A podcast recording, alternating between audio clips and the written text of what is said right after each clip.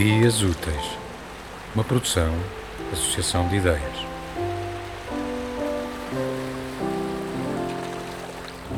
Só 14.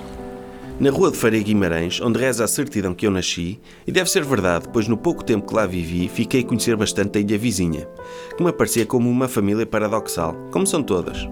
Lá morava o Mendes Marreco, vendedor de lotaria, o Doce Ivo das Flores, a Graciete Padeira e aquele rapaz com o nome de personagem de ópera, o Gilo, que ficou na boca de todos quando, numa manifestação de abril, encostado à porta meia aberta da ilha, assistia silencioso a um desfile, escandindo pão, paz, trabalho, até que soltou alta voz. Pão?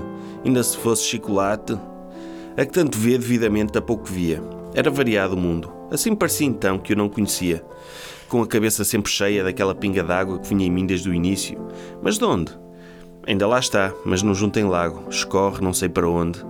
A navalha de barba da barbearia oriental, que ficava ao lado, corria e escorria para o papel. Afinal, ori em tal. Muito intrigava um puto, se calhar era eu, a quem um dia levaram à abandonada parte oriental da cidade, onde era grande o silêncio fora das fábricas, das oficinas. Só continuava a cair a pinga d'água que se tinha instalado em mim.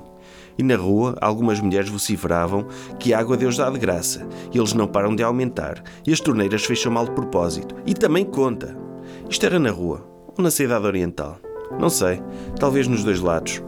Na parte oriental, onde foram como numa excursão, viram uma ilha vazia, que parecia abandonada. E assim era, confirmou o empregado atrás quando comeram. A oficina fechou, os novos emigraram, os velhos foram todos morrendo, o último ter numa casa de repouso, onde não há senão os velhos. Quando, depois do almoço, foram ver a ilha, o Ivo descobriu um penico antigo, daqueles altos, e não longe, um ramo de flores meio murcho. Leva-se tudo, falou a Graciete. Levas tu?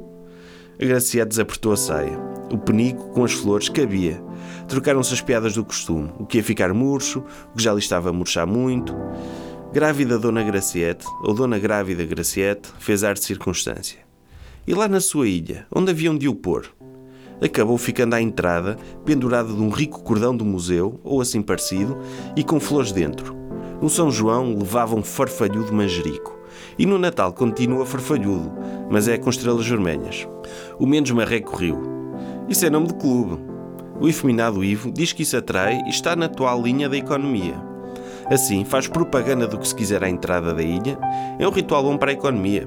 Sabonetes com aromas de alecrim, funchou anis e tal. E depois desinfetantes, pasta dos dentes, cortinas de plástico e outros materiais leves, argolas douradas e prateadas, águas minerais, caves de vinho, croquetes e azeitonas, água oxigenada, diz a Graciete. Cremes gordos e magros, compotas, batonetes, lembra o Ivo. E todos aprovam sem saber bem o que é.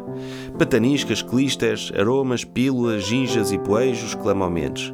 Importações e exportações, esmaltes, robes, pau santo, supositórios, pau de loureiro, caracóis, grelhas, álcool e até livros escolhidos da série dos 100, tal as 100 receitas do chefe Gomes. A que tanto vê como tapa o que vê, circulava registando aquele nascimento de supermercado. Um monstruário posto à vista para pronto a usar, pronto a vestir, pronto a despir e pronto a pagar os delírios que isto faz. É destas iniciativas que a economia precisa, falou-se na Câmara. Claro, faltava só mesmo uma granada. Caía sobre aquilo tudo a matar.